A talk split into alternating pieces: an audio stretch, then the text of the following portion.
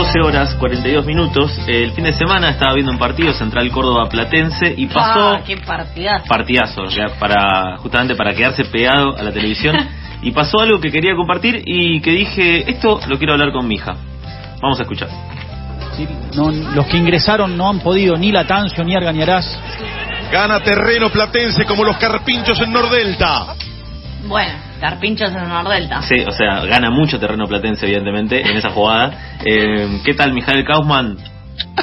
Creo que va a ser la primera la primera vez que voy a entrar así con, con una risa bastante elocuente. Pero qué eh, bueno este programa, cómo mezcla todo, ¿no es cierto? Una mezcla rara, como siempre decimos. Veníamos conversando con Carlos porque vimos esto en Twitter y dijimos, esto es una maravilla. Y más aún, si en el día de la fecha vamos a estar hablando del tema Carpincho Gate, bueno, tenemos que poner este audio al aire. Carpincho Gate, la resistencia de los carpinchos. Nunca eh, me sentí tan representada por un eh, por una organización que como la de los carpinchos. Claro, y además eh, hay que decirlo esto también, justo que lo mezclamos con fútbol, los carpinchos son Red de River porque son carp pinchos. Ahí está, todo junto, mija, la verdad. Surfialo como puedas esta columna, pero arrancamos así. Sí, ¿no? Qué complicado. Pero bueno, eh, claramente el tema de los carpinchos puso sobre la mesa algo que hablamos la semana pasada y es el tema de los humedales. Me interesa más allá de las bromas y de la cantidad de memes, que realmente algunos fueron una maravilla, sobre todo en el ámbito de Twitter con tema carpinchos, me interesa saber cómo lo vieron, porque también hay un tema no menor y es la humanización constante de los carpinchos, que a veces es una línea un tanto delgada y que hay que estar atentis a que no se banalice el tema. Pero más allá de eso, me interesa saber cómo lo vieron ustedes en redes, porque me animo a decir que lo de los carpinchos puso sobre la mesa una problemática socioambiental como pocas veces suele suceder. Y por eso me parece interesante como puntapié. Eh, en primer lugar, eh, me gusta que nos preguntes cómo lo vimos, pero bajas ahí una línea. Yo, por supuesto, iba a humanizar a los carpinchos, porque me parece que están haciendo una restitución histórica eh, de un espacio como es Nordelta, que eh, está lleno de chetos y que me parece bien que estos animalitos tan tiernos, los roedores más grandes del mundo, nos están representando con tamaña lucha, eh, lucha de clases directamente podría decir, por un lado. Y después por el otro, bueno, deshumanizándolos, eh, yo quiero decir que sigo a los carpinchos desde cemento. Sí. Eh, le decía capibara. Claro, le digo capibara y desde que eh, vi un carpincho barrenando una ola en la costa atlántica. Claro. Ahí conquistaron mi corazón y desde siempre, eh, aparte en Junín hay una laguna que se llama el Carpincho, hay muchas cosas que me hacen estar unida a este movimiento realmente. Pero sí, en Twitter, eh, gracias por los memes. Sí, muchas gracias. De hecho, vos decías cómo lo vimos en redes sociales y creo que justamente en redes sociales fue el lugar donde más se banalizó el tema, donde se le buscó el humor y la gracia a todo esto. Eh, también hay que decirlo, Pablo Lescano salió a bancar a los carpinchos, con lo cual estoy a favor de los carpinchos. También. Eh, pero sí, eh, me pareció que estuvo muy presente esta idea de que eh, o sea, ya sea a través del humor o no, de que bueno, eh, el lugar, la zona es de los carpinchos, es territorio de los carpinchos y hay que hacerse cargo de dónde fueron a instalarse eh, sabiendo esto. Pero mira que justo también cómo manejan la agenda periodística, la agenda de temáticas que están circulando en este país, justo cuando está todo el tole tole con lo de la ley de humedales, que los kayaquistas, que no sé qué, que no sé cuánto, y caen los carpinchos y hacen una toma de lugar de poder y de patios de casas de chetos, ¿no es cierto? Sí, sí, con su mejor pues, cara de aquí no ha pasado nada. Yo creo pues que están. Yo fui al festival de mm, los kayakistas que hicieron la puerta del Congreso, pasé un ratito y había una bandera con un carpincho. Entonces, para mí no es casualidad. O sea, están organizados realmente. Tenemos que admitir que los carpinchos están militando en distintas organizaciones de la sociedad civil. No, mentira. Pero más allá de, la broma, me parece interesante, como ustedes decían, que los carpinchos pusieron sobre la mesa el tema de humedales y que incluso algunas figuras del Poder Ejecutivo salieron a hablar sobre humedales cuando no lo suelen hacer. Digo, Santiago Cafiero salió a decir que la ley de humedales es parte de la agenda ambiental.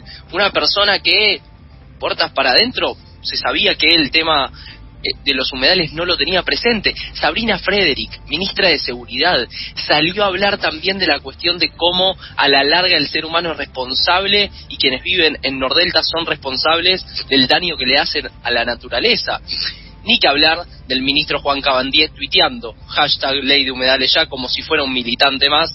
Es un poco gracioso, pero a la vez creo que pone sobre la mesa la necesidad de una ley de humedales que vale la pena recordar.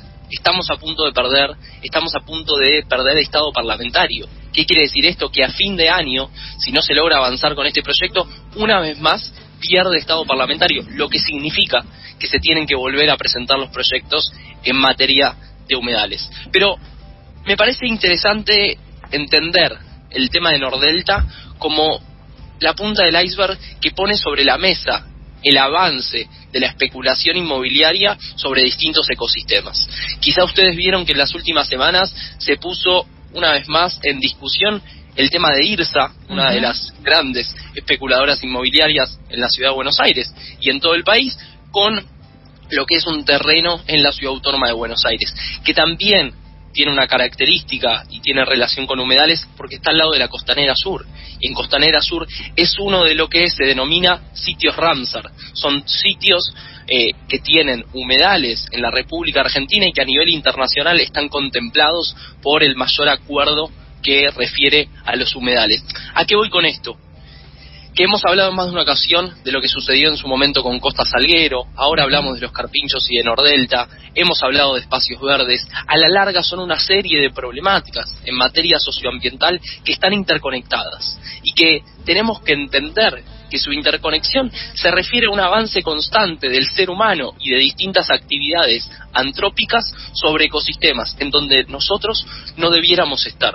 Entonces, creo que también se abre una discusión interesante, que es hay que relocalizar a las personas o a los carpinchos. Y ahí, más allá de que me imagino la respuesta, Charlie y Sophie, me interesa pasarles un poquito la pelota. Yo quisiera agregar que en lo de IRSA, que, mencionaste recién, en lo de eh, Costanera Sur en particular, se da eh, una situación en la que muchas variables eh, se cruzan y por la importancia que tiene no esta perspectiva socioambiental de la que siempre hablamos. ¿Por qué? Porque en el mismo Costanera Sur tenemos un proyecto inmobiliario y tierras que son de IRSA y que por las modificaciones que se realizaron en la legislatura porteña se avanzaría con la construcción de un barrio privado que está prohibido en la ciudad de Buenos Aires, pero como sabemos son todos, todos amigos y la inmobiliaria La Reta no para de, de laburar y de facturar, entonces aparentemente estaría yendo eso para quienes tienen, o sea, para unos pocos, ¿no? Para quienes tienen el dinero de poder acceder a estas torres y a este proyecto,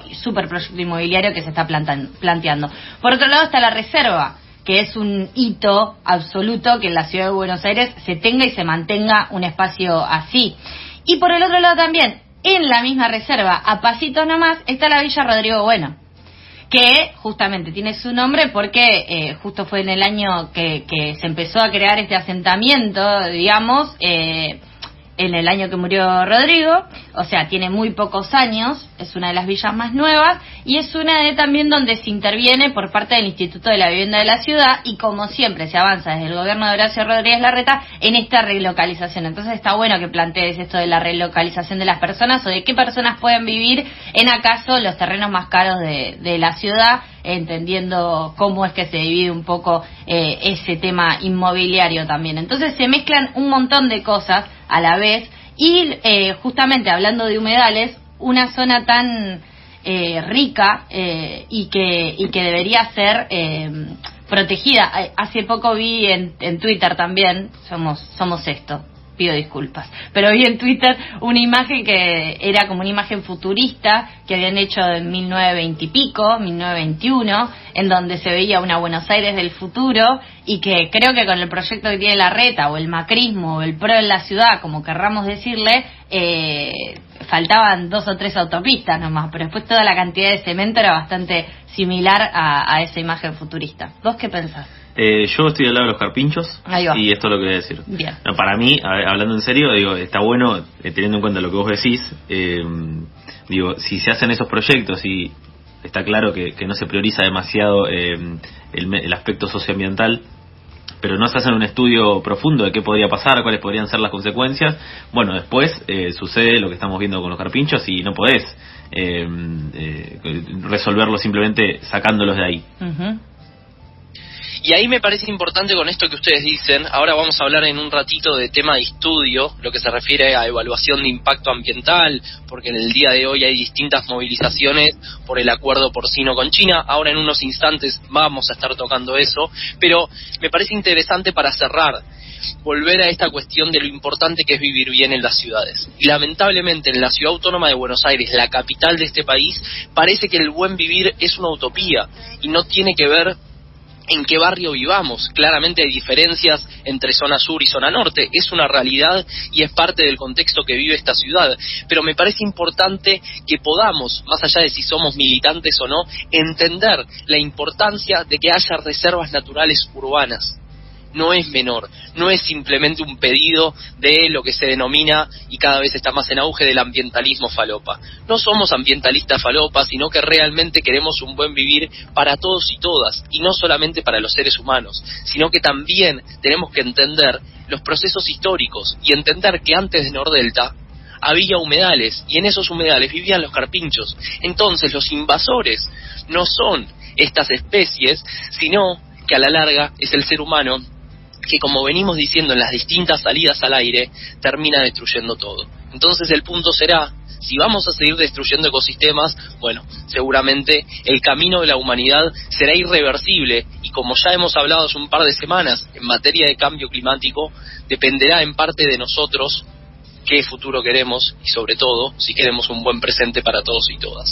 Pero para cerrar un poco tema humedales, que claramente lo seguiremos hablando, la invitación que ya hemos hecho en más de una ocasión a entrar a www.activalcongreso.org es una plataforma de participación ciudadana para que vos, que estás del otro lado, le puedas escribir directamente a los diputados y diputadas y les puedas pedir y exigir que la ley de humedales sea pronto y no muchísimos años. Y después, Charlie Sophie, si les parece, para en estos minutitos que nos quedan, en el día de hoy, 25 de agosto, en distintas partes del país se van a estar desarrollando movilizaciones, marchas, protestas por el incipiente acuerdo porcino con China, que lo hemos nombrado en algunas ocasiones, que claramente merece un análisis en profundidad, pero que hay algo importante que decir. Se han hecho distintos pedidos de acceso a la información pública que no han sido respondidos, que han sido eh, Esquivados. ¿Cómo? Esquivados.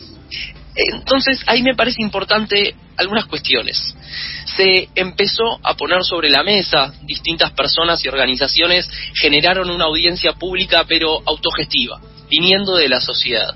No es una audiencia pública oficial y me parece importante el tema de la participación ciudadana que hemos hablado en más de una ocasión que tiene que empezar a ser la norma y no la excepción. Entonces, la invitación para quienes quieran ser parte de esta audiencia pública autoconvocada a que puedan entrar en audienciaspúblicas.com y puedan enterarse un poco más de cómo participar.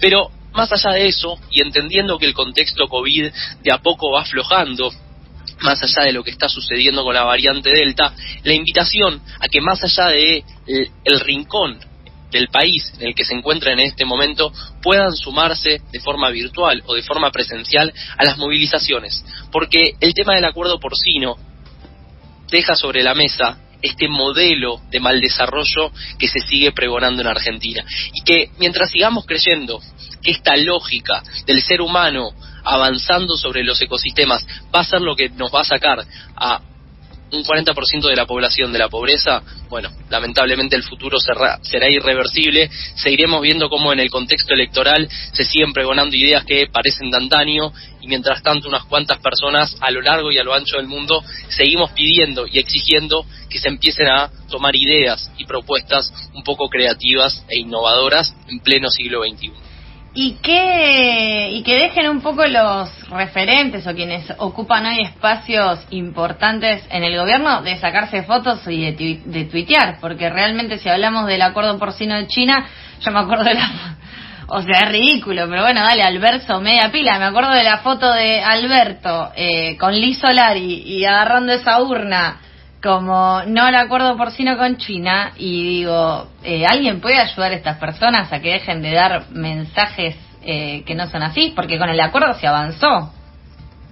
Es, es bastante triste eso que decís, porque también veía que hace unos días Alberto Fernández en una entrevista en Caja Negra habló sobre el tema del acuerdo porcino y de vuelta como esta falta de contenido, de no saber muy bien qué decir en términos ambientales, pero querer decir algo para hacer de cuenta que el ambientalismo y quienes somos parte nos vamos a quedar tranquilos y tranquilas. Bueno, no, al revés, me animo a decir que nos genera más impaciencia y enojo el ver la poca o nula formación que tienen en materia socioambiental. Es realmente triste que sigan repitiendo frases hechas pero que de contenido no tienen nada. Y eso pasa en los distintos colores políticos, salvo algunas excepciones. O después tenés personajes como Milei, que salen a decir, bueno, el cambio climático es una farsa. Bueno, hermano, apaga la luz, pedí la cuenta y que el último cierre la... Es como, es realmente triste el contexto. Y que en pleno eh, campaña electoral no se está hablando de estos temas, bueno, es bastante angustiante. Bueno, empezamos todo risa, pero terminamos Pero sí, terminamos. Yo quería hacer un chiste y dije, no, pero No, favor. no, no da. No. Mija, te agradecemos un montón. Hablamos la semana que viene, te mandamos un abrazo grande y gracias por traernos todos estos temas para charlar. Gran abrazo. Chau, chau. Pasa Mijael Kaufman con su espacio por el suelo en donde nos rompemos la cabeza para pensar las problemáticas socioambientales.